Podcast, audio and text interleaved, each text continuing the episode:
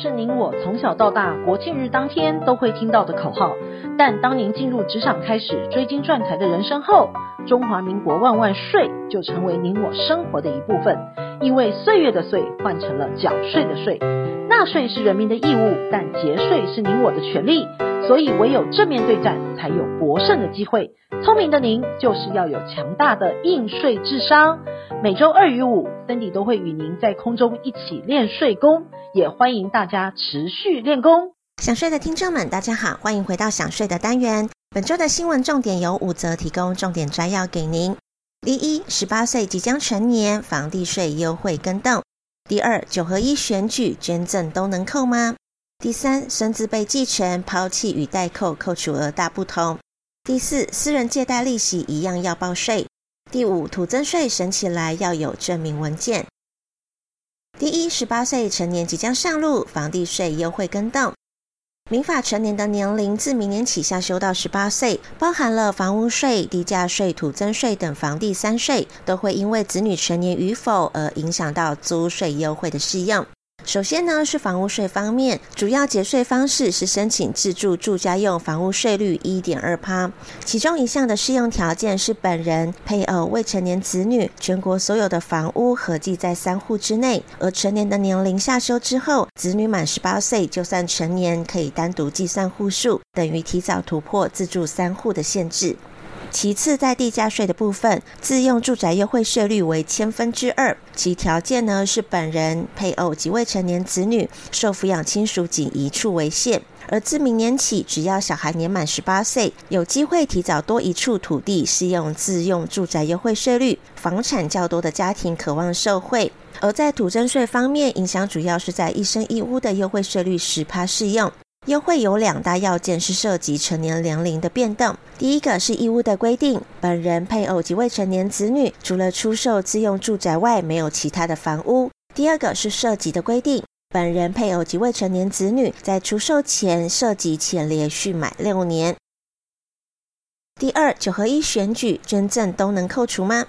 上周六的九合一选举，有部分的营利事业会对特定候选人进行捐赠，可依规定在办理营利事业所得税结算申报时扣抵。同一个候选人总额不得超过十趴，总额不得超过五十万等六大情形禁止捐赠。第一个是公营事业或者是政府持有资本达二十趴的民营企业；第二是与政府机关有巨额采购且在履约期间的厂商；第三是政党经营或投资的事业。第四，与政党经营或投资事业有巨大的采购契约，且在履约期间的厂商。第五呢，是外国大陆地区、香港、澳门法人团体或其他机构，或主要成员为外国大陆地区、香港、澳门人民、法人团体或其他机构的法人团体等。第六，有累计亏损尚未依规定弥补的盈利事业。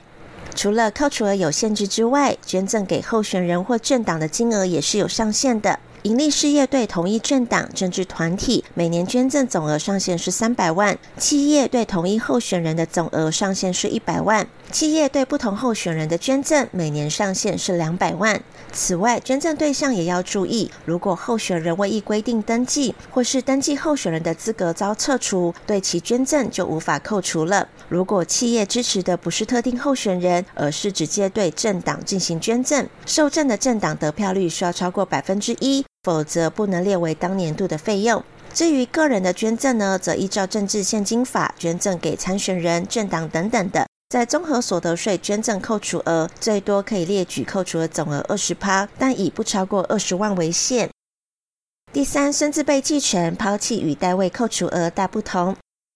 民众在申报遗产税时，您知道如何计算直系血亲卑亲属抛弃继承与代位继承的扣除额问题吗？依照民法一三八条的规定，遗产继承人除配偶之外，第一顺位的继承人为直系血亲卑亲属。解依同法第十七条第一项第二款的规定，继承人为直系血亲卑亲属者，每人得自遗产总额中扣除五十万；其有未成年者，得按其年龄距离届满成年之年数，每年加扣五十万。因此，若第一顺位的继承人于继承开始前死亡，或者是丧失继承权者，由其直系血亲卑亲属代位继承，为其代位继承之扣除额。而人都说清官难断家务事，若民众在家庭、亲人之间因为私人纠纷而衍生的税务问题，往往会直接诉诸于税捐机关，希望能帮忙主持公道。但税捐机关呢，仅能就符合税法所定的课税要件，依法认定其归属的法律效果。至于当事人间若涉及民、刑事等争议时，仍应由普通司法机关予以裁判认定。第四，借贷利息一样要报税。若个人间依借贷契约给付的利息属于债权人的利息所得，并非属于所得税法第十四条的公债、公司债、金融债券及存款所规定的利息所得，因此无需办理扣缴申报。但债权人仍要将利息所得自行并入实际取得年度的综合所得总额，课征综合所得税。且因为个人间借贷所生的利息，因为不是来自于金融机构存款的利息，因此无法取得所得税法第十七条的规定，列为储蓄投资特别扣除额。而个人间资金借贷所给付的利息，依税法的规定，不需办理扣缴申报。民众往往认为没有扣缴凭单可以勾稽，就不会被查获了，而未将利息并入所得税申报。但税局呢，仍可以透过其他管道查获，像是经人检举、查公司的账户、经检调通报，发现债权人有漏报或是短漏报的情形。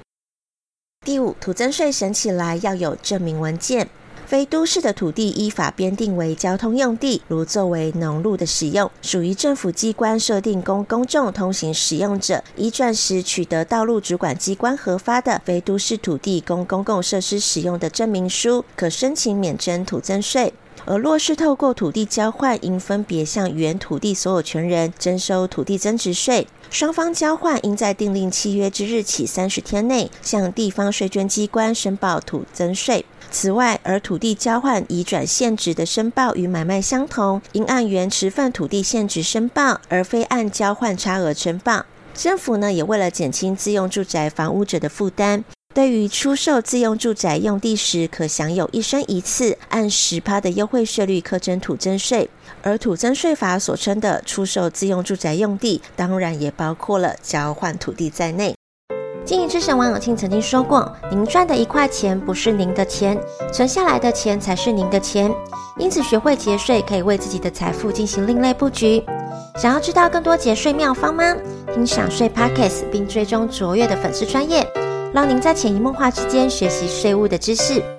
如果你有省税妙招或是法律上的问题，都欢迎来信或是留言告诉我们，让我们为您指点迷津。本周的重要税务新闻，谢谢您的收听，我们下周空中见。